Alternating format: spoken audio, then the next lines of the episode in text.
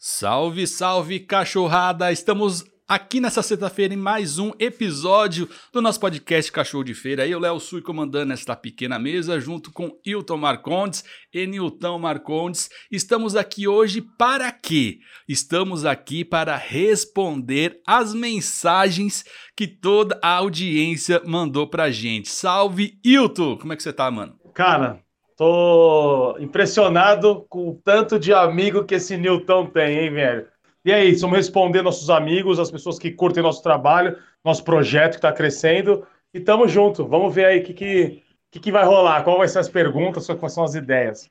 Fala, Léo. Fala, Hilton. Tudo bem com vocês? A galera que curte Cachorro de Feira, um forte abraço. Eu tô bem, graças a Deus. Tô tranquilo. E tô, tô com vontade de falar. Tem muita história aí que eu não gostaria nem de contar. Mas já que os nossos ouvintes e amigos pediu, então eu vou ter que soltar o verbo.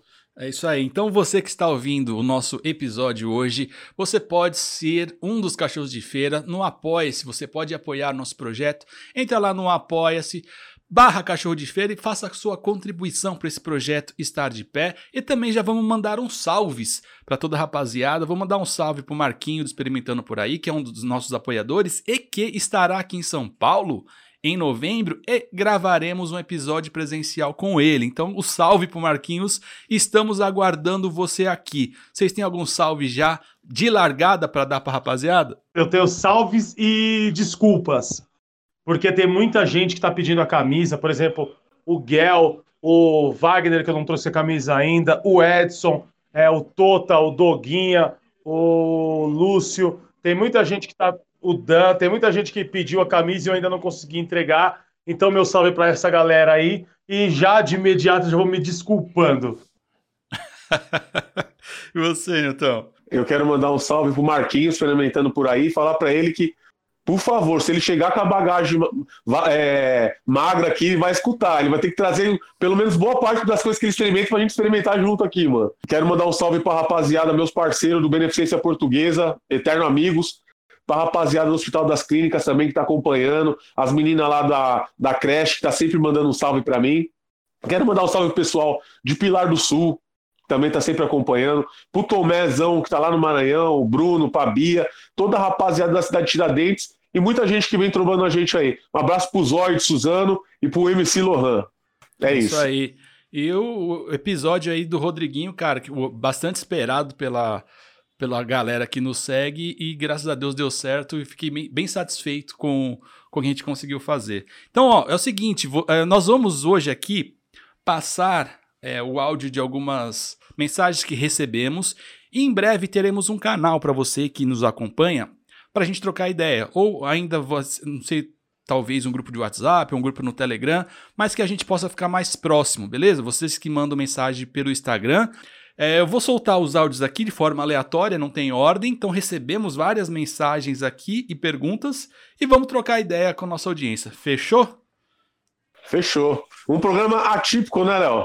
Sim, porque a gente quer os cachorros de feira aqui dentro da gente, porque a ideia do projeto é exatamente essa, dar voz para toda a quebrada, para a periferia, então os microfones vão estar sempre abertos. Vamos ver o primeiro áudio aqui, quem mandou. Fala aí, Nilton. Parabéns aí pelo cachorro de feira. Aqui Antônio, do Seu Costela Tatuapé. Estamos aí para prestigiar esse seu empenho aí no cachorro de feira e dizer que vocês são os caras. É isso aí. Não Boa, veio uma pergunta, mas veio um salve. Então, veio um salve. Fala... Eu conheço, é um amigo meu, ele é temporário no Hospital das Clínicas, só que ele tem uma empresa de gastronomia, um cozinheiro de primeira, e também ele faz parte do seu Costela, é, delivery de entrega de costelas assada lá no Tatuapé. Obrigado, Antônio. Um forte abraço para você aí. Ah. Obrigado por estar tá acompanhando a gente, mano. Então, seu Costela é um Instagram? É um Instagram? Isso, é o Instagram. Seu Costela é o Instagram. Ah, Tem, então é uma rede. É uma rede, então você pode se é. virar e mandar uma costela pra gente degustar. É, é isso que eu falo. Ô, Antônio, o salve foi dado aqui, você mandou o seu salve, eu tô mandando meu salve para você, agora vamos trocar. Vou mandar um, um, uma camiseta para você, eu quero uma costela aqui Tá bom? Não, que- queremos costela aqui pra degustar durante o episódio, pelo amor de Deus. É isso mesmo. O, o, o seu Costela, ele tem em vários lugares, Butantã e tal, vários lugares. E o do Tatuapé é do meu parceiro Antônio. Então vamos lá, vamos pro próximo áudio aqui, vamos ver quem mandou. Salve, cachorro de feira. E eu sou o Rodrigo, Rodrigo de Luca.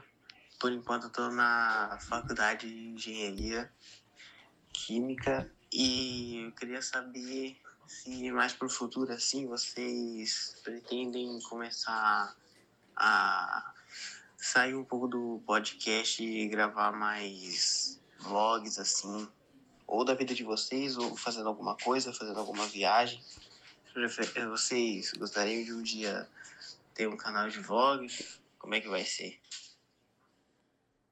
Boa aí. pergunta. Cara, a gente, a gente quer sim muito produzir conteúdo, porque o podcast é a plataforma que a gente achou que mais se adequava com a nossa rotina, né, do dia a dia para poder produzir conteúdo e da gente trocar ideia com mais calma. Mas eu acho que a gente tem é, conteúdo que a gente pode produzir de forma mais rápida para outras redes sociais. e A gente quer sim estar em várias plataformas e eu gosto muito de vlog. Eu gosto muito. É que assim, a produção de vlog, gravação, edição acaba se tornando uma rotina que a gente fica muito dependente da distribuição do YouTube. Mas eu gosto muito, cara, de ver o que os outros fazem, a rotina de principalmente de quem a gente tem como referência ou, ou admira. Eu gosto muito de aprender com vlog. Então eu gostaria de fazer, mano. É, eu, eu gostaria muito de, de, um, de um programa, mano, tá ligado? De, de, de- como, como fosse um podcast, mas eu queria ir em alguns lugares e tal, e conhecer pessoas, mais ou menos como é como funciona o podcast, mas com mais imagens, entendeu? Eu, eu curto muito essa parada, sempre gostei muito disso, e espero que mais pra frente a gente consiga fazer alguns outros quadros também no Cachorro de Feira, e que a gente consiga dar continuidade pro Rosnada. É, mano. E pra isso acontecer, velho, você que nos ouve, o, o, a- o- por isso que o apoio ser tão importante, que isso vai dar condição pra gente poder, poder produzir conteúdo, né?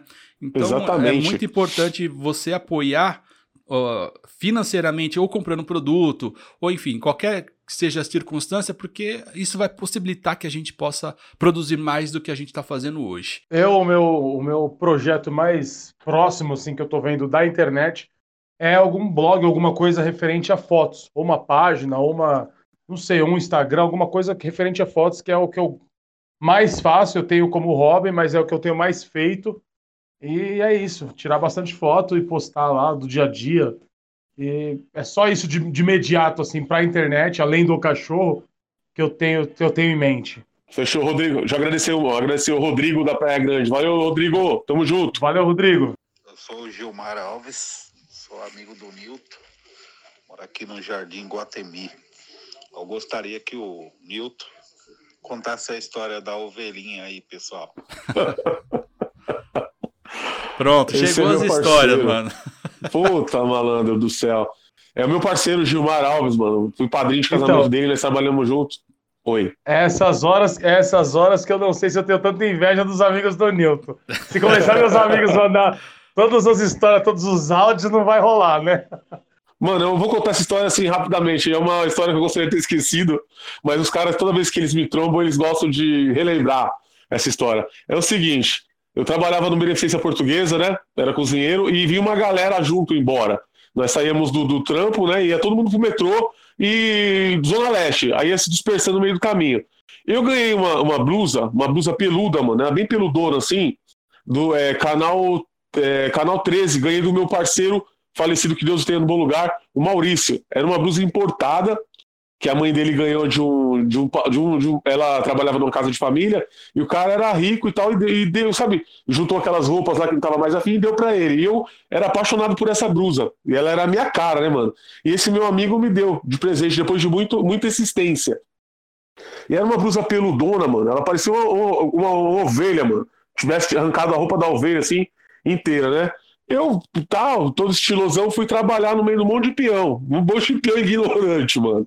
Meus parceiros acostumados só com, tradi acostumado com o tradicionalzão, tá ligado? Aí eu tô eu lá, vou arrebentar. Eu coloquei essa blusa na hora de ir embora, mano. Meu, mas foi uma zoeira, todo mundo rindo e, e berrando. Bé, Newton Ovelha, Newton Ovelha. Eu catei, eu fui embora com eles e eles me zoando, me zoando. Só que eu já tava de saco cheio, né? Falei, ah, mano, eu não vou tirar a blusa dos caras não, pra, pra, pra não mostrar que eu perdi, né? Nós entramos num vagão do, do, do, do trem. Só que. Você entrou em outro. Não, não, eu peguei e desci, mano. Os caras embora. Falei, ah, notícia da puta embora, mano. Aí, o que, que aconteceu? Os caras me esperaram na outra estação, mano. e eu tava sem a blusa, eu já tinha tirado a blusa, enrolei ela no braço, peguei a blusa embaixo do braço, e até hoje os caras falam dessa bendita ovelhinha da minha blusa, mano. Ai, não, tirou pra mostrar, não tirou pra mostrar que não perdeu e depois. Não, imagina Tirou, os caras te chegando... sem a blusa. Mano, imagina a minha cara chegando na estação seguinte e os caras tudo me esperando lá, mano. Os caras desceram também, falando, ah, vamos pegar o Nilton. E uma coisa engraçada também, eu fui na casa de um parceiro meu, um desses caras aí, e a filhinha dele, hoje é moça já, né? Ela era pequena. E eles tinham uma, uma, um poodle bem peludinha, chamada Julie. Eu fui na casa dele com essa blusa, tirei a blusa, coloquei na cadeira. A filhinha dele ficou apontando para a blusa, falando assim: a ah, Julie, Julie, Julie. é isso, Gilmar. Tá aí, a história da ovelhinha é essa aí, mano. Então, hashtag ovelhinha, já vai estar no episódio. Ô, Léo, ovelhinha. Diga aí. E o que aconteceu? O decorrer do tempo, eu ainda tinha essa blusa até uns, uns, anos atrás, ela foi soltando pelo, mano. Aí quando eu colocava ela, aí eu desisti. Ela parecia uma ovelha com sarna. Aí eu falei, ah, não, deixa quieto essa blusa aí.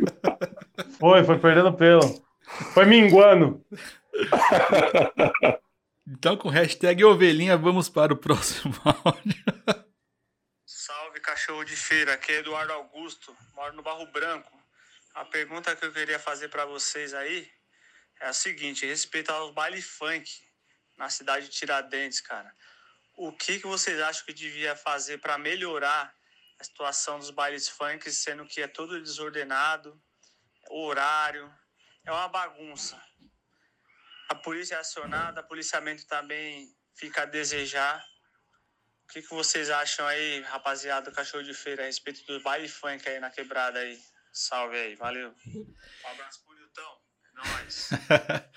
Rapaz, isso aí é uma questão mais administrativa, mas quero saber de vocês aí, o que vocês acham? A, a rapaziada, os jovens, a meninada, as mocinhas, novinhas, os MC, eles têm o direito de festejar e de tirar onda deles e curtir. Todo mundo teve, todo mundo foi. Só que é justamente isso. Não dá para ser em qualquer lugar. Não dá pra, tipo, ter um baile funk no meio de uma avenida, no meio da rua. Eu acho que precisa ter, igual você ia falar, eu acredito, é uma coisa mais administrativa. Precisa ter um lugar, precisa ter um investimento, uma infraestrutura para essa galera se reunir para tirar a onda deles, tá ligado? É, tem que ter um lugar, mas não tem que ter uma fiscalização tão severa, porque o pessoal é jovem, quer se divertir mesmo, mas na rua, que nem aconteceu essa semana, o pessoal puxou a mangueira lá e caiu uma senhorinha de cima da laje e tal, porque ela tá cansada também desse, desse tipo de, de movimento. Então, eu acho que um local ideal seria metade da salvação dos problemas. Então, mano, é, inclusive nós fizemos um episódio com, com o Ziel, que agora vem como é, vereador ou deputado? Vereador? Vereador. Vereador. E ele tem, tinha um projeto, inclusive ele tinha é, parado com esses bailes proibidões. Né? Eu vejo, eu, eu entendo assim, o lado, o lado da, da galera que quer curtir e tal, porém, desordenado eu não, não concordo. Eu acredito que é, deveriam realmente, já que a galera curte tanto o baile funk, mano, gostam demais, né, é, curtem, é, deveriam separar um espaço para, é claro, não, não, não é, é, é, assim, do jeito que estava, bagunçado, mas um espaço reservado com fiscalização, sim, né, para pessoas não correrem risco. Mas é, eu acho que falta esse espaço ainda para a galera fazer seus bailes. Por isso que o pessoal faz na rua. Mas do jeito que tá na rua assim não dá, pô. Porque atrapalha demais o pai de família que sai para trabalhar, as senhorinhas que precisam descansar. De repente, você não quer, você mora na sua casa e o baile vem até a sua rua e você não é a favor disso aí, é complicado. Eu, eu, eu acredito que 70%, 80% das pessoas que moram na rua não são a favor desse baile. E as galera que tá lá no baile funk, talvez não gostaria que o baile fosse na sua rua. Então acho que a, a, fica aí atento aí para os nossos deputados, vereadores, vir com um projeto aí que pode se dar bem nessa aí, mano. É bem delicada a situação. Vamos para o próximo áudio. Fala, Nilton, meu amigo. Sou o Vitor Zaparoli, Guaianazes, Zona Leste, muito orgulho. E eu gostaria de relembrar uma história aí, cara. Sua, na verdade, né? Uma vez você, muito feliz, foi viajar. Só que naquela época tinha pouco dinheiro, lembra? Pouco dinheiro. Você Peraí, peraí que eu vou dar, vou dar uma pausa agora. Naquela época a gente tinha pouco de. Naquela época, Newton, a gente tinha pouco. Ainda co- eu continuo, eu continuo, na- eu continuo naquela época ainda. É isso que eu ia corrigir. Não, ainda nós estamos naquela época aí, pô. Eu quero chegar na outra época. Nunca chega, nunca chega essa É outra uma época época. é uma época eterna, porra. pouco dinheiro, aí você resolveu pegar aquele clandestino. Eu não lembro a cidade que você ia, mas você pegou o clandestino lá que demorava uma viagem aí que normal seria seis horas, você demorou três dias. E, e foi saltado pelos índios, lembra? Os caras levou as É coisas, verdade. roubou você, roubou o busão inteiro. Eu tô rindo pelo roubo, mas sim pela situação que foi contada. Foi muito, muito engraçado que na, na, na vez que você voltou, a gente riu pra caramba desse episódio aí. Gostaria que você relembrasse aí pro pessoal aí. Foi uma cena muito, muito legal da, da sua vida aí. Valeu? Um abraço. Eu tenho raiva. Eu tenho raiva desses índios até hoje, mano. Peraí, vamos, vamos entender. Você tava indo pra algum lugar, ia pegar um busão, certo? E aí, naquela época, segundo ele, naquela época tava com pouco dinheiro, é isso. E aí você foi pegar um clandestino, e aí o que aconteceu, mano? Eu saí de férias do hospital, ganhava pouco pra caramba, né? E o Tomé, Tomé Mota, que mora lá em, em Codó, no Maranhão, me convidou para ir conhecer a cidade dele. Fui com o Tomé Mota e com o coach Bruno, que é meu parceiro. A família dele tem casa lá. Então, Você saiu de assim, São Paulo avião- pra lá, é isso? Exatamente, São Paulo pro Maranhão. É, de avião é, era horas para chegar, só que o triplo do valor da passagem. Clandestino, porém, mais em conta, só que três dias e três noites. Só que o o clandestino bagulho. é por vários caminhos. E- e- isso, o clandestino passava por algumas reservas indígenas. Exatamente. Tem um lugar lá, quem quiser é, é, consultar, chama-se Bairro do Corda. Isso aí tem, tem até na na- no, no YouTube, tem história de lá. Os índios tramam de tudo lá. Inclusive, é, eles, eles colocam na, na beira da estrada, assim, artefatos que eles produzem, arco e flecha e tal, e eles ficam escondidos, mano. Quando algum espertalhão passa de carro por esse lugar e olha de um lado do outro, não vê ninguém, o que, que eles fazem? A pessoa desce do carro para falar, "Ah, vou pegar um artefato bonitinho, tá abandonado aqui, nesse momento que os índios agem. Aí eles catam e roubam o pessoal. Não foi o meu caso, eu tava no ônibus, né? Aí pegamos, passamos pela balsa e tal, caímos nessa, nessa região do bairro do Corda. Chegando lá, tinha uns, uns capinzão da altura do ônibus. Falei, mano, que maldito que, que caminho maldito que esse cara resolveu de fazer. Quando foi ver assim, tinha umas toras, mano, no meio do caminho. Aí teve que parar o ônibus. Nessa que parou o ônibus, entrou em torno de uns 12 índios, mano. Com os isqueirinhos. Isqueirinho sem, sem chama, sabe? Quando tá só a, a pedrinha. Quando você vai, sabe? Tipo, pra não fazer, pra não, não chamar atenção, mano. Eles entraram no ônibus, mano. Devastaram, mano. Vai, passa, passa tudo. Com facão, com garrucha, espingarda. e eu tava fingindo que Pera, tava pera, dormindo. pera, tava vamos- barbudo vamos- entender. como- me, me, me descreve os índios, cara. Porque assim, parece o jeito que você tá contando, é desenho do pica-pau, tá ligado? entrou um monte de... Colocou a armadilha e aí o ônibus parou, entrou um monte de índio com isqueiro na mão. Me, descreve os índios, cara. Eles, então, eles estavam de shorts da Adidas, como que era? Ex- Olha, Exatamente, eu vou tirar uma foto. Eu vou tirar.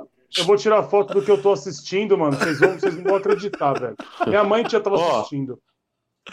Eles estavam com o shortinho da Adidas, camiseta da seleção brasileira de, de 70, né? É, camiseta do Exército, Havaianas e alguns descalços. Aí eles com o facão, com aquele. Tipo assim, eles eram bem magrinho, mano, baixinho. E entraram lá e, e, e rapelando todo mundo, mexendo em sacola, revistando. Eu falei, ah, vou meter o Miguel. O que, que aconteceu? Eu, o, meu, o meu banco quebrou, mano, o encosto dele. Então eu desci, sentei no banco que tava um pouquinho mais pra frente. E a minha, a minha bagagem estava na parte de cima do banco que estava vazio. Eu falei, mano, vou ficar quietinho aqui, que pode ser que passe batido para eles, né? Só que meu amigo tava apavorado, Tomé. Aí ele começou a me chamar, Niltinho, Niltinho, eu fingindo que tava dormindo, tá ligado? Daqui a pouco eu senti um cutucão de facão, mano, na lateral da, da, da, da cintura. Aí eu levantei assustado, os, os índios se assustou, mano. Os cinco índios voltou para trás. Aí eu levantei a mão, aí falaram, dinheiro, dinheiro. Eu falei, não, não tenho. E sentei de novo, eles deixaram eu lá. Só que eles lá no fundo, eles acharam a minha bolsa, pegaram a minha carteira e cataram meu dinheiro que eu tinha para curtir as férias e voltar do Maranhão. Cara, e detalhe, eu tava com a marca fotográfica antiga, aquelas de filme, e todo mundo era da marca digital. A única marca que eles miseráveis levaram foi da minha mãe, que era antiga.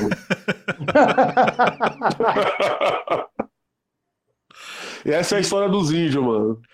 Eles falavam assim: se se mexer, leva bum. é, eu cheguei lá em Codó, mano, sem dinheiro, sem ira nem beira, e, e com três dias de caminhada para chegar em casa.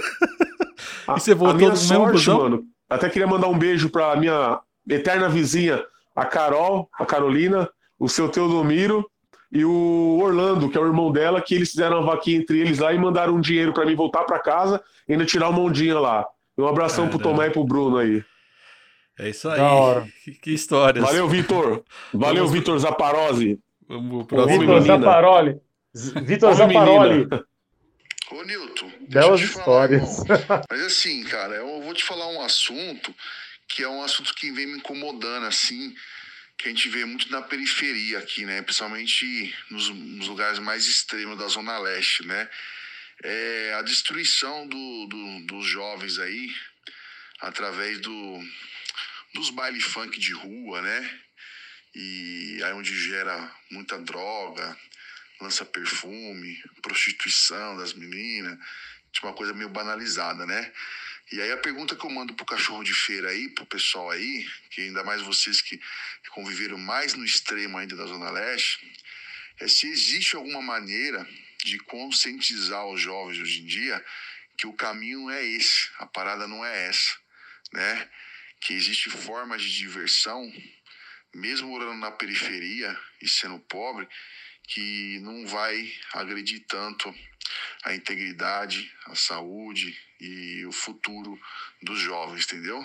Então eu pergunto aí para vocês se tem alguma forma de algum trabalho que pode ser feito, uma conscientização, é, de alguma forma para que a gente é, para que futuramente consiga diminuir o número de jovens mortos por overdose, número de meninas que engravida no baile funk, não sabe nem quem é o pai, e outras coisas mais aí, entendeu? Então, assim, aqui onde eu moro, teve muitos mortes de, de adolescente de 14, 15, 16 anos, né? É uma senhora pergunta, hein? Funk, né? Então a gente, eu tenho 39 anos e eu sempre curti a periferia, né, os pagodes e tudo, e não era tão escrachado como está sendo hoje, entendeu? A falta de, de, de, vergonha que eles têm, o pudor, assim, entendeu? Então, assim, tá muito banalizado. Se tem alguma forma de a gente conscientizar o jovem que a parada não é bem assim, que dá para se divertir de uma maneira mais consciente, mais bacana, que não venha atrapalhar ninguém no futuro aí, entendeu? A parada é essa. Caralho, o bagulho pesou agora, porque tava mó clima da hora. A gente contando a história do Newton, veio um balde é. de água fria assim jogou lá pra baixo, mó bad. Mas tem alguns pontos aí que a gente pode colocar sobre esse áudio aí. O que a gente pode fazer, a gente tá fazendo. Porque o nosso podcast é para isso.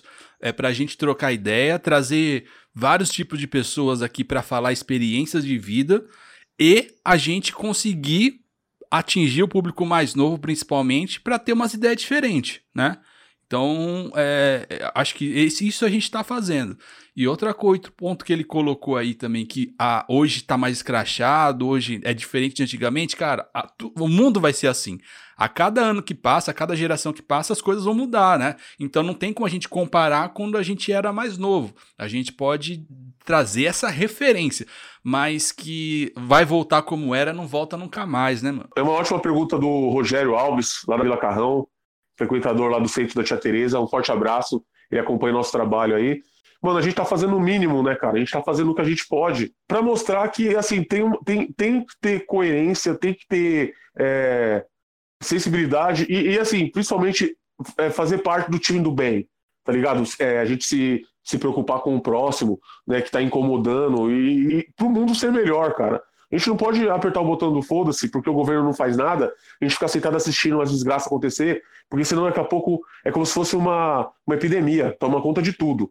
Então o cachorro de feira tem esse papel. Pode ser que mais para frente o Wilton, ou o Léo, ou eu, a gente se vire candidato de alguma coisa e dê para fazer alguma coisa muito melhor ainda da, da, vontade que nós temos. Mas por enquanto, pelo menos trocar uma ideia, chamar um aqui, chamar outro ali, mostrar que há outras possibilidades, há outros meios, né? Não é só fazendo coisas erradas.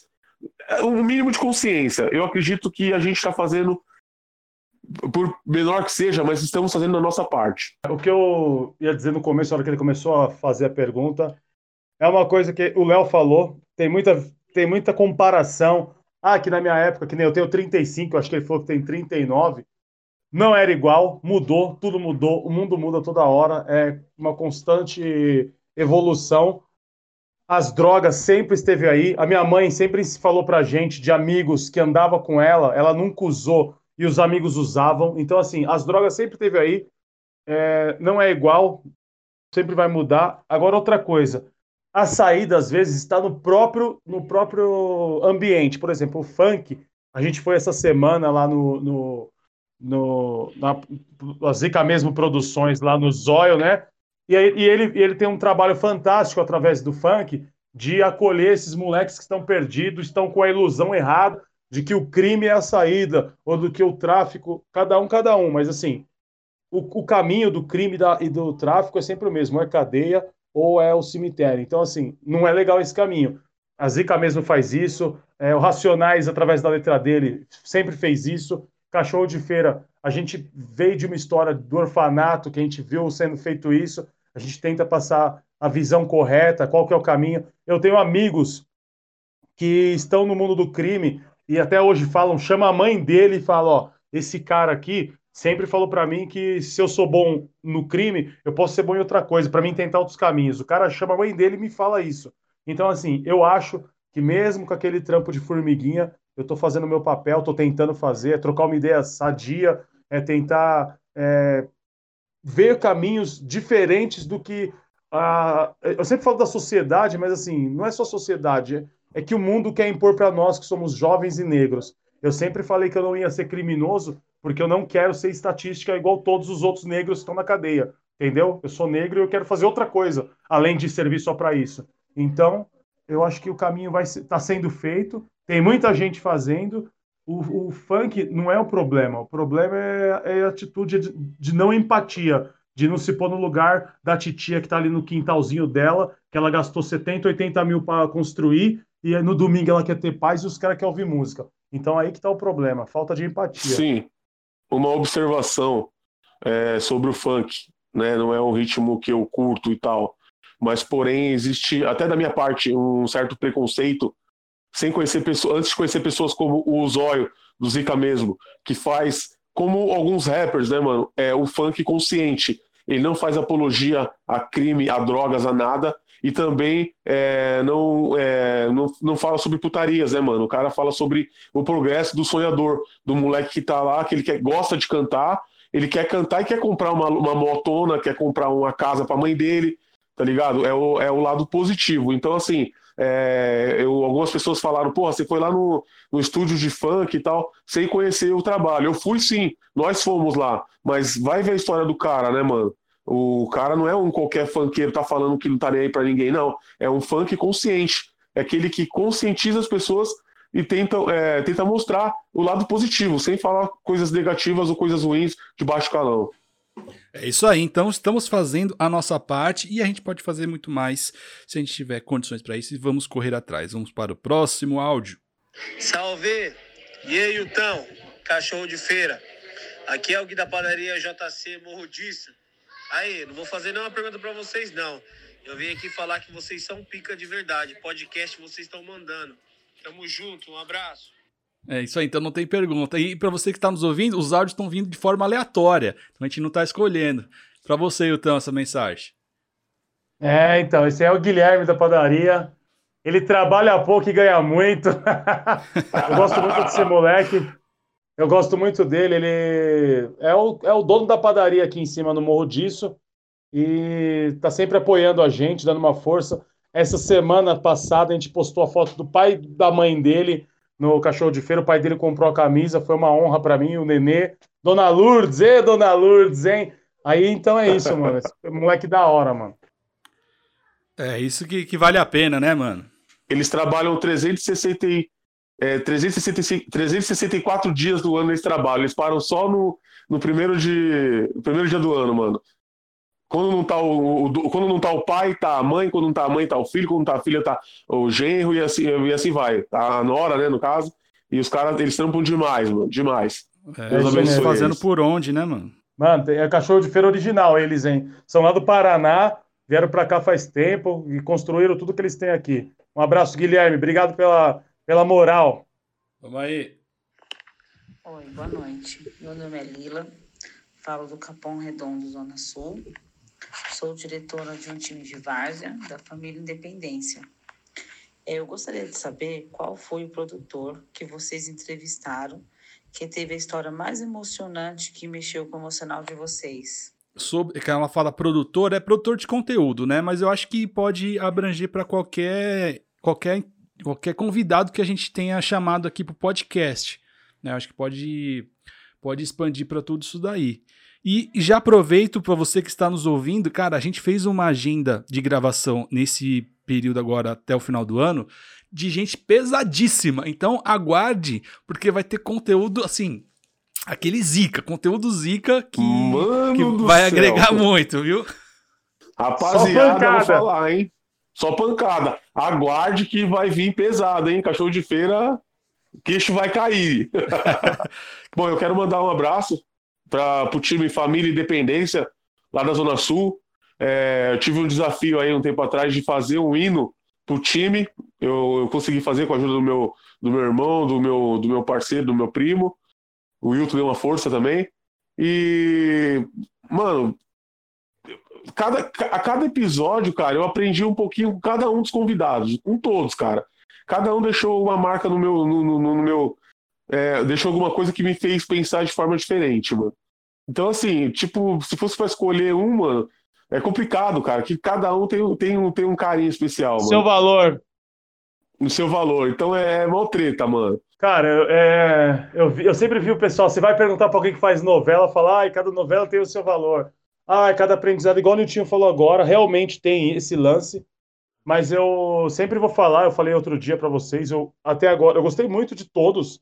É, seria, seria até injusto da minha parte falar um, mas eu acho que o do Rodriguinho foi muito bom para para provar para a gente mesmo assim que porra que dava. Teve momentos que a gente desacreditou um pouco de que ia acontecer tá ligado? E quando a gente Verdade. se olhou descendo do elevador eu acho que a gente acreditou cada vez mais um no outro. Então eu vou pouco que foi o do Rodriguinho cara. Nada não porque o cara é famoso e que isso é mérito dele mas por nós mesmos ter se olhado e acreditado no nosso projeto é, a gente é fã do cara também, né, mano? Sim, sim. Não, Vocês sim, que sim. nos ouvem, assim, é, há alguns momentos que, que é o que, é, que na verdade é, a, é o trajeto. Quando a gente produz conteúdo, eu vivi isso muito no F4L. É, não é o que a audiência assiste ou o que a audiência ouve, que é o ponto o máximo. Às vezes é alguns segundos, como por exemplo, essa olhada no elevador, tá ligado? Porra, São alguns segundos que marcam, talvez mais que o episódio inteiro. Porque, é. É, enfim, não dá para descrever. Porque é, é muita coisa para acontecer. Não sei se eu já falei isso em algum episódio, mas o, o rec, a hora que a gente dá o rec, é a, é a parte mais legal, né? De, porque a gente está curtindo a gravação. Agora, o antes, o depois, é, tudo isso é muito trabalho. Então, quando a gente produz conteúdo, o que faz a diferença são esses momentos que a, acaba não indo para a audiência, né? Acaba ficando internamente, que são esses segundos que a gente se olha, ou alguma coisa que a gente ouve, ou, ou uma mensagem que a gente recebe no direct, enfim, essas coisas é que fazem muita diferença. E eu vou trazer um, um episódio que um produtor que assim, acabou mexendo bastante, foi o Nego Quinho, velho. Porque pela raça, pela, pela dedicação que ele tem no, no o tanto que ele acredita no trampo dele, que não, não faz ele desistir, é, eu acho que, que motivou bastante também. Foi um Verdade. episódio bem legal, mano. E assim, e já que a gente tá, tá conversando aqui descontraidamente, Que, vou ba- falar que do bagulho é Márcio. esse, mano? Eu tô apertando a cuíca, você acredita? Para de apertar, mano. Tá barulho desgraçado, mano. Ah, eu não tô ouvindo aqui, vou parar. Então, daí o, o Márcio Careca também, cara. Trampo do cara, o tempo que ele tá, as pessoas que ele. Sabe, tipo, passou vários artistas na mão do cara e o cara tem uma humildade surreal, mano. É, mano. E tá na hora de a gente fazer um episódio novo com o Careca, porque aconteceu muita coisa na vida dele, desde lá pra cá, e eu acho que vale um episódio novo, mano. Vamos É pro próximo áudio, então. É, é, pra- já que é pra falar, pra citar um episódio, eu vou citar dois aqui que eu gostei muito, que eu fiquei impressionado. Na verdade, o primeiro de, de- de- do Menino Mil Grau, porque eu não esperava né, de colar, o cara já era é, do, do, do YouTube, bastante conhecido. E eu fiquei, foi quando eu conheci o que poderia ser o trampo, o que, que era o trampo. Foi o que me deu um impacto mesmo que eu deu E aquela, o sabe, produtor aquela- de conteúdo, né? Exatamente, o do Menino Mil Grau. Aí gostei também muito, mano, do Batoré, foi, foi sensacional. É, entrar no universo do cara, ver o personagem dele, o dia a dia dele foi muito bacana. E o do, do William, do Furico Vamos- News. vamos- Vamos falar todos então, vai. Não, não, são três, três que me, que marcaram assim, tá ligado? Como eu falei, O Dedê, são o Dedê que especiais. tava lá, o Dedê que tava lá com o Negoquinho também, meu primo, que eu amo tanto. E aí, Cachorro de Feira, adoro o trabalho de vocês, escuto sempre o podcast. Meu nome é William, sou aqui de São Paulo, Zona Oeste, no bairro do Jaraguá, e gostaria de saber qual que é a visão do pessoal de Cachorro de Feira aí do podcast Cachorro de Feira sobre a pandemia e sobre como isso está sendo tratado sobre é, entre a política brasileira e a mundial. Mano, ele já, já levou pra ótica política, né? Pra ótica No- dos governantes. Eu não vou me adentrar muito nisso, só eu só- a minha opinião é a seguinte: todos foram muito mal em conduzir todos os assuntos sobre pandemia, sobre isolamento, enfim, todos tiveram ah, uma decisão péssima, tanto econômica, de saúde, enfim, tanto no Brasil quanto fora. Então, assim, foi uma cagada geral. E a gente é que teve que se virar. Então, a gente que está se virando quanto isso. E eu só queria agradecer o Furico, que se a gente está falando dos microfones hoje, ele foi responsável porque ele doou o microfone pra gente. Cara, então, Furico, muito obrigado. William, muito obrigado por ter colaborado, por ser um colaborador do podcast Cachorro de Feira, inclusive cedendo o seu Twitter para o cachorro que hoje nós temos com uma grande quantidade de seguidores devido ao Furico. É meu melhor amigo, um dos meus melhores amigos da minha infância, William. Grande abraço a você. É o que o Léo falou, vários equívocos, várias ideias erradas, vários. Dizem que o, que o coronavírus já estava aqui no Brasil desde dezembro. Muita gente sabia e falou que escondeu, eu não sei. Eu sei que eu, talvez eu em março eu peguei, que eu fiquei muito zoado. Então, assim, a gente mostrou mais uma vez os seres humanos, os brasileiros, a população, que somos todos cachorros de feira. A gente teve que se virar, a gente teve que, que sabe, achar caminhos que não existiam. Eu acredito também que um- uma parcela desse equívoco é devido ao desconhecimento dessa doença, né? Foi uma coisa só quem criou mesmo que, que sabe os efeitos que ela teria, ou talvez nem ele saiba, mas é, somos cachorros a gente vai sempre sobreviver, tentar sobreviver e lutar, que é o que eu sempre falo no cachorro de feira.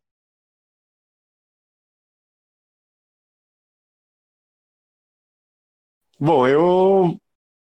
É, o Wilton já falou praticamente tudo, né, cara? Eu, é, da doença, para e não para, e tem que sair, põe máscara. Eu- a vida continuou pra mim do mesmo jeito, tive que tampar. Fui de frente por trabalhar no hospital. É, tanto quanto governantes nossos, como mundial, erraram né, em, em algumas. Em várias situações aí, e a gente tá aqui ainda, né? Não foi dessa vez que foi extinta a humanidade. É, vamos, Vamos, seguir. passamos de fase. Vamos seguir. Passamos de Passamos fase. de fase. Exatamente, passamos de fase. Salve, turminha. É turminha da onde? Do cachorro da feira? Cachorro de Feira. Ca cachorro de feira. O podcast de vocês tá bom pra caralho. De resto, tá tudo legal, né? Só falta agora a pessoa fazer aquela coisa de antigamente, de poder gravar com vários famosos. Mas tem o pessoal da periferia que também tem uma história muito legal. É isso aí, gente. Não pode ficar mais ou menos, mais ou menos. Grande poderoso. É o tempo tirado. Poderoso castiga é, versão Teteco. salve, salve, cachorro de feira. Aqui quem fala é o Saboia da IUP Festas e Eventos. E também faço parte da equipe técnica da, do, da banda Maneva. E como eu sou um cara que tá sempre nos bastidores, no backstage, eu queria saber de vocês aí, mano. Minha pergunta é pros três aí como que é levar a voz da quebrada, né, mano, para frente, levar a voz da quebrada lá em cima e mostrar que a gente tá vivo, sacou? Para todo mundo aí. E eu queria saber como que é o backstage de vocês aí, né? A parte de roteiro, a parte de gravações, essa parte aí que a galera meio que não vê, sacou? É, tem essa dúvida aí. Um abraço, mano. Tamo junto. Grande Saboia, filho do Marquinho é, é um pouco do que você falou, que a hora que dá o REC é a parte mais divertida, às vezes é trânsito, às vezes é marcar, às vezes é não conseguir bater agenda, às vezes é não levar um cabo importante, às vezes é não funcionar na hora, às vezes é a, a, a imagem não ser captada mais importante, mas é tudo trampo, né, mano? Em todo lugar é assim, tudo que se faz é assim, todo trabalho exige um pouco de dedicação e, e às vezes tem esse suor que no final vale a pena, né, papai? nós somos, nós somos é, completamente original, mano, na, nas ideias, só que, porém, existe sim uma preocupação e não tá indo contra o, os nossos princípios, né? A gente não pode, a gente sabe que tem o peso, até agora só veio nego elogiar da nossa quebrada, gostou do que a gente fez, que a gente representou. Mas a gente tem esse peso de não poder dar uma fora e talvez não, não daremos, porque nós somos desse jeito aqui, mano, na vida real. Tá ligado? A gente não, não gosta de, de Não somos personagens, mano. Então, é, é importante, mas não fica tão difícil para nós, porque é só a gente ser o que a gente é, de verdade. E eu fico muito feliz quando caras que nem o Saboia curtem, né? Muito cara da, da, da, quebrada nossa, eu não vou citar o nome de todos eles, mas ele é um que toda vez que tem oportunidade vem falar que tá curtindo, realmente acompanha e, e se sentir representado por nós. Isso para mim vale até mais que um salário, mano. Tá ligado? E, e é isso. E, e referente à parte técnica do, do backstage que ele falou, que é é a parte que ele também faz, eu acho que o Léo que pode falar mais, né, mano? Hoje em dia, falando hoje aqui assim, outubro de 2020, se você está ouvindo na frente, mas estamos em outubro de 2020, que hoje está viralizando essa questão de produção de podcast, né? Os grandes youtubers influencers estão entrando nessa, nessa plataforma, a gente já está com um ano e pouco. Então a gente não tinha estrutura é, de equipamento, não tinha grana para investir, a gente teve que se virar e fazer com o que a gente tinha. Então, você vai ouvir desde o primeiro episódio, tem muita mudança técnica da captação de áudio, enfim. E a gente não chegou ainda onde a gente quer chegar, questão de equipamento. Mas, se a gente fosse esperar a gente ter os equipamentos para começar o podcast, a gente estava na roça, né? Nunca ia sair do papel. Então a gente faz com que a gente tenha, a gente se vira literalmente. Então, eu ac e acredito que dentro do que a gente tem, uh, tá uma condição até que audível, né? Deixa eu falar uma fita pra vocês, mano. Vocês assistiram Gigantes de Aço? Aquele robozinho lá do Ferro Velho que foi brigar, brigar com os grandão?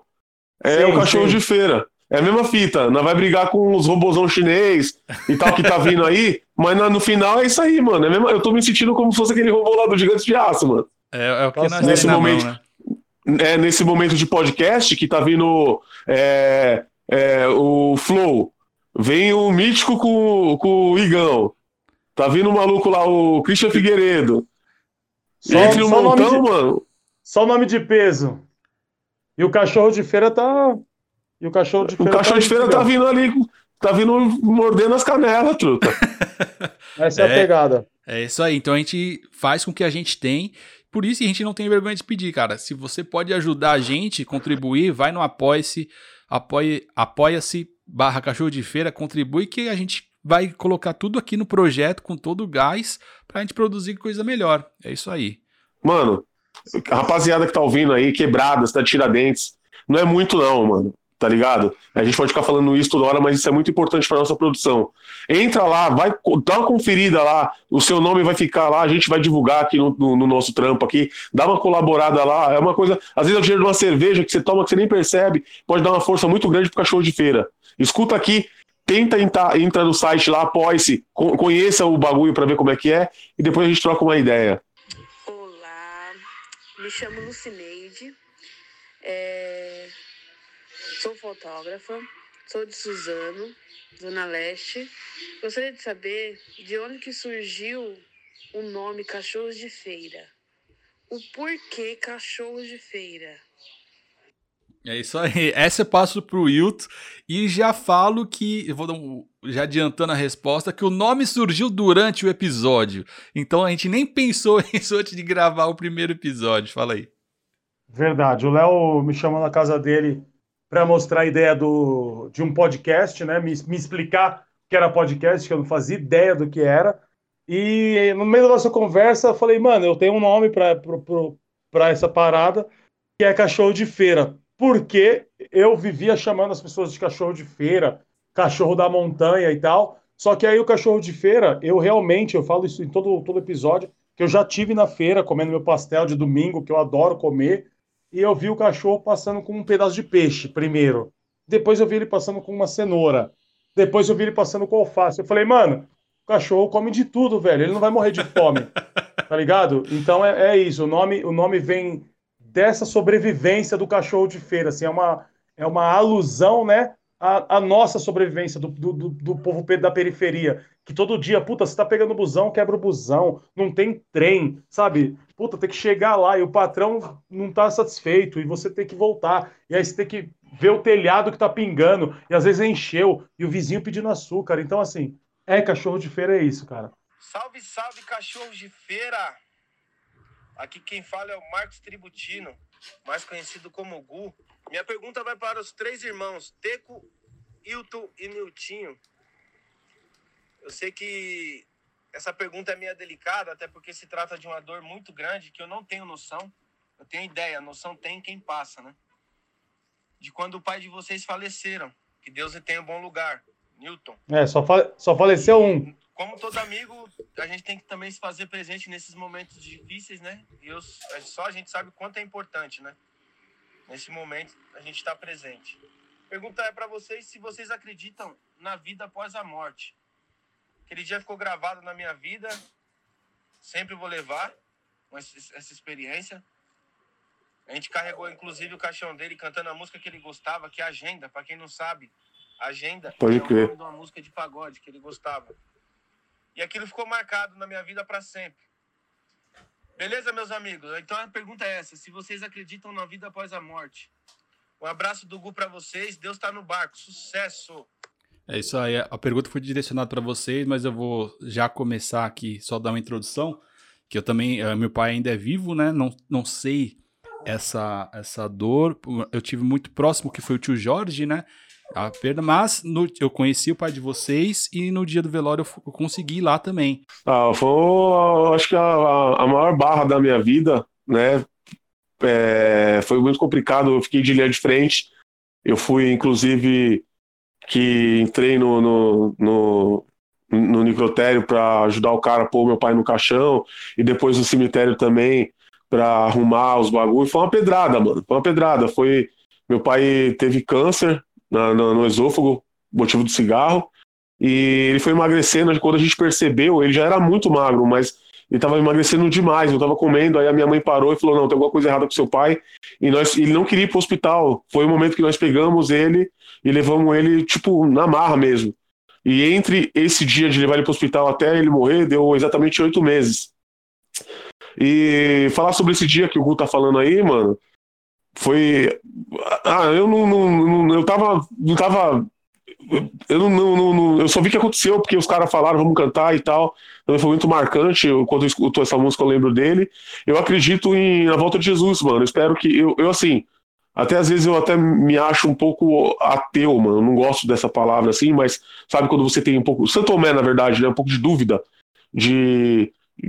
Eu quero que realmente haja um reencontro, né? de coração, mas eu não sei, porque nunca ninguém voltou para falar como que é do outro lado lá. Mas assim, eu gostaria realmente que houvesse uma vida após a morte, onde a gente, é, Jesus retornasse na Terra, recolhesse as pessoas boas de verdade para a gente ir para um lugar melhor do que essa Terra aqui, sabe? Que a maldade fique para trás. Isso é o que eu gostaria que acontecesse de verdade no meu coração.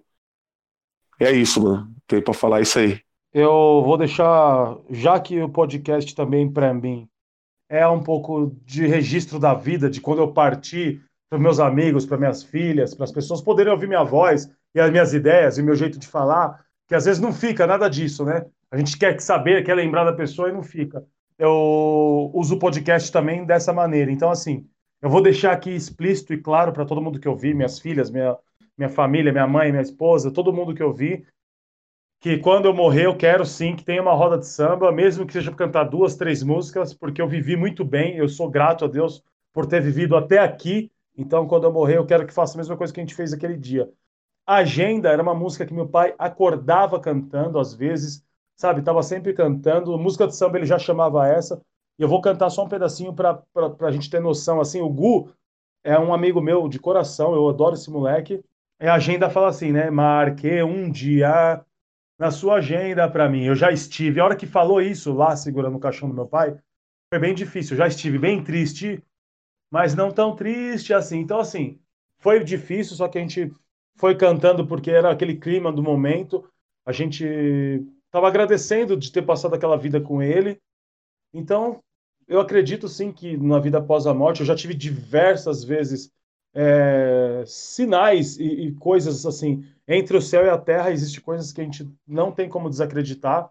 Eu, eu fui espírita por muito tempo, agora eu não sei qual denominação de, de religião que eu posso me dar, porque eu acredito muito em Deus e ponto. Eu acordo todo dia, agradeço a Deus, eu vou dormir, eu agradeço a Deus. Não tenho uma religião específica, mas é, já tive diversas vezes lugares que, que me mostrou que existe sim vida após a morte.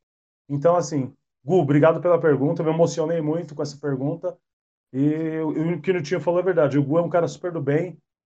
A gente estava no. Fizemos um pagode fantástico para ele lá no chá de bebê dele. E um abraço, irmão. Tamo junto. Deus está no barco. Essa frase aí eu vou roubar dele. E aí, Nilton, bom dia aí para nós aí, amigão. Aqui é o Sandro aqui que tá falando, tá ligado, irmão?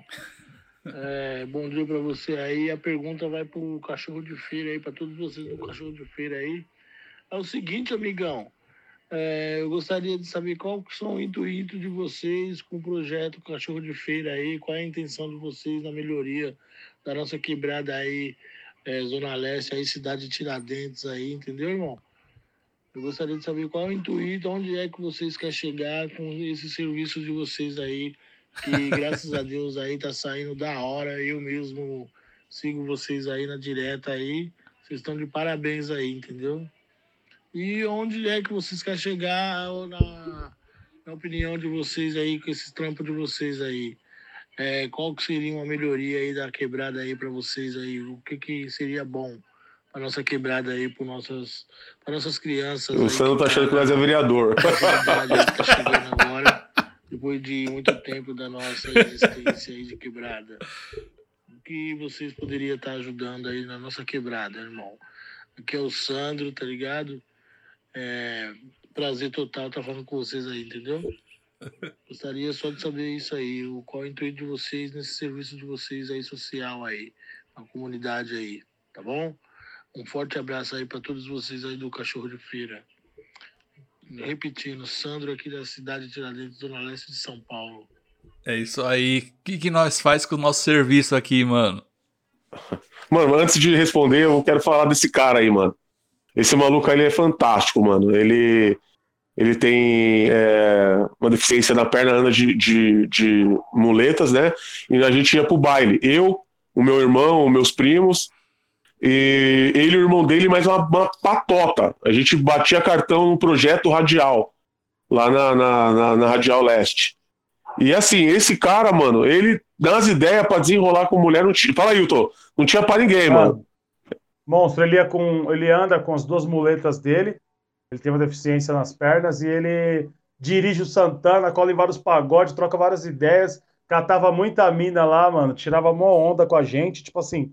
Ele um tava original, na mente, ele tava na mente. Original cachorro de feira, sabe? É, transpondo todos os, os tipos de adversidade que o mundo mostrou que ele não poderia, ele sempre mostrou que fez, ou que poderia, ou que poderia ser feito, ou que dava para fazer. Então, assim, abraço, Sandro. Mano, ele, o irmão dele, o Renato, os caras são da pesada, cara. Eu acho que é, assim. É disposição. Agora, disposição. É, agora, agora falando referente à quebrada, eu acho que assim, primeiramente, o cachorro de feira crescendo, indo para, sei lá, a primeira coisa que eu ia falar, o céu é o limite. Não tem onde a gente quer, onde a gente quer parar, onde a gente quer chegar. A gente quer chegar onde a gente puder chegar. A gente é igual água e corre entre as pedras. A gente vai, vai chegar. Agora é o seguinte: primeira coisa, visibilidade. Se a gente conseguir, se nós conseguirmos trazer visibilidade para nossa quebrada, para a periferia, para a cidade Tiradentes, não só de forma negativa, não só por ser um bairro afastado, não só por ter índice de morte ou de roubo ou de menor drogado, sabe? Não coisas negativas. Se tiver visibilidade boa, já é um, o melhor caminho. E outra coisa, por exemplo, ah, ganhamos muito dinheiro com o apoio, se o pessoal está ajudando. Mano, a gente vai pegar as crianças, monta uma sala de música, monta uma escola de teatro, investe nas que já tem na quebrada, vai no centro cultural, vê o que, que eles precisam, vamos divulgar o trampo, entendeu? É isso que a gente quer, é ajudar e, e, e dar a mão para quem precisa, mano. É, o cachorro de feira, a gente, como nós falamos para todo mundo, o microfone está aberto. Por enquanto que a gente pode fazer isso. Quem tiver uma mensagem positiva, queira trocar uma ideia, é isso que a gente já está fazendo pra, gratuitamente para a nossa quebrada. Né? Nós estamos mostrando a quebrada, nós somos a quebrada. Né? A gente representa, assim, do, da nossa forma, trocando uma ideia e tentando mostrar pessoas de, de referência que não desiste no primeiro obstáculo. Né? Então o cachorro de feira já tem isso que já está mostrando. Por enquanto nós temos o, o, o microfone aberto para quem quiser chegar.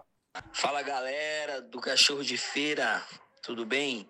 Aqui quem está falando é Vanderlei do Instagram underline Gotas de Sabedoria, ouvinte nato aí do programa de vocês pelo Spotify e fã. Eu não vou dizer número um porque vocês têm muito fã já, né? Mas fanzaço aí de do, do cachorro de feira, do, do projeto Cachorro de Feira, né? É, a minha pergunta, tem uma pergunta para fazer para vocês aí. A minha pergunta é o seguinte: de onde surgiu a ideia do nome Cachorro de Feira? Porque, assim, eu particularmente achei sensacional. Tem tudo a ver com, com, aquilo que vocês apresentam, com a identidade, né? E da onde surgiu? Quem teve essa ideia? do, do, do cachorro de feira? Responde aí para mim. Obrigado, um abraço. Continue sendo esse sucesso que vocês têm se tornado a cada dia. Aproveitando a pergunta do Vanderlei aqui, eu já vou lançar a última, que também tá ligada, e a gente já encerra pelo início. É exatamente isso. Fala família do Cachorro de Feira, tudo bem? Quem fala aqui é o Paulo Lima, beleza? Sou da cidade de Tiradentes, Barro Branco 2. Sou amigo do Newton Marcondes aí, amigo de, de uma longa data. Gostaria de saber é, como começou o projeto de vocês, quem teve a ideia, entendeu? E quanto tempo tem esse projeto todo? Forte abraço, tamo junto. Valeu, é nóis. É isso aí, então o Vanderlei já emenda com essa daqui, que a gente vai. É a última último áudio aqui da, da nossa audiência e já vamos encerrar o episódio com esse daqui. Cara, fala aí, Eutão, como é que. Hoje, olhando para trás, né? Não lembrando só do primeiro dia, mas olhando para trás de tudo que a gente já fez. É, como é que surgiu, cara? Como é que surgiu isso? Como é que você vê hoje, com, com o Wilton de hoje olhando lá para trás? Eu, cara, é, eu falei em algum episódio, eu falei da voz, do quanto. Eu vou falar, não sei se é bom falar isso, quando eu ouço minha voz no fone, quando eu tô falando no microfone e ouço a minha voz no fone, quanto grande eu me sinto. Assim, eu, eu, eu desconheço o cara que eu vejo no espelho, ou o cara que eu me olho, sabe, que eu me visto e tal, é, é uma outra pessoa. E aí, desde aquele dia que eu comecei a falar no microfone e comecei a ouvir minha voz, eu comecei a, a ter poderes sobre mim mesmo que eu não tinha, entendeu? Então, dominar algumas coisas que eu não dominava, é, me autoconhecer. Então, assim, o cachorro de feira, além de mostrar para algumas pessoas que não acreditavam no projeto que a gente é capaz, tá mostrando para mim mesmo que eu sou capaz, entendeu? Então, assim, eu, eu sou mais grato para o cachorro de feira do que vocês podem imaginar, assim. Então, é, é, é um projeto que eu acredito que vai crescer muito mais. A gente está trabalhando para isso, mas eu estou falando agora pessoal, sabe? É uma coisa, uma busca e um crescimento pessoal que tem me feito muito bem. É, fala, Newton, pra você. Que você acabou pegando no começo também. Foi dois, três episódios, se eu não me engano, mas você tá desde o começo. E o que, que é o cachorro hoje, olhando pro Newton lá atrás, cara? Ah, o cachorro de feira para mim hoje é, é a esperança de um de uma, de uma esperança para um futuro estar tá mais tranquilo, fazendo aquilo que realmente eu gosto, né? Eu não cheguei no primeiro, segundo episódio, fui, fui no terceiro, entrei meio pelo, pelo é, peguei o bonde andando, sentei na janelinha e vocês sabem o, o, quanto que eu levo com responsabilidade, né? Com, com entusiasmo, tudo aquilo que eu me proponho a fazer, eu vou até o final, né? E muito importante para mim. Já me levou em lugares que eu é, jamais poderia imaginar, por exemplo, estar sentado na sala do Rodriguinho, entre outros lugares que eu fui através do cachorro de feira, né? E as pessoas que pararam para escutar o, o, projeto, a proposta nossa, e falar, não, peraí, eu, eu dar atenção, né? As portas se abrindo. É isso que eu, que eu, que eu, que eu sinto, né? Me sinto importante. Inclusive, quando eu vou na minha quebrada, em alguns lugares, assim, não vou falar que é super conhecido, mas pelo menos na minha quebrada, a rapaziada me vê, para e, e, e agradece por um trampo que eu tô fazendo, uma coisa que faz muito bem para mim. E os caras, tipo, reconhecem que tá sendo feito alguma coisa, que há uma boa intenção. E isso é o mais importante, né? A percepção das pessoas à minha volta, principalmente dos meus amigos, como o Paulo, que eu gosto muito pra caramba, e o Vanderlei, caras de, de consciência de chegar e falar para mim, mano, parabéns, o trampo tá da hora.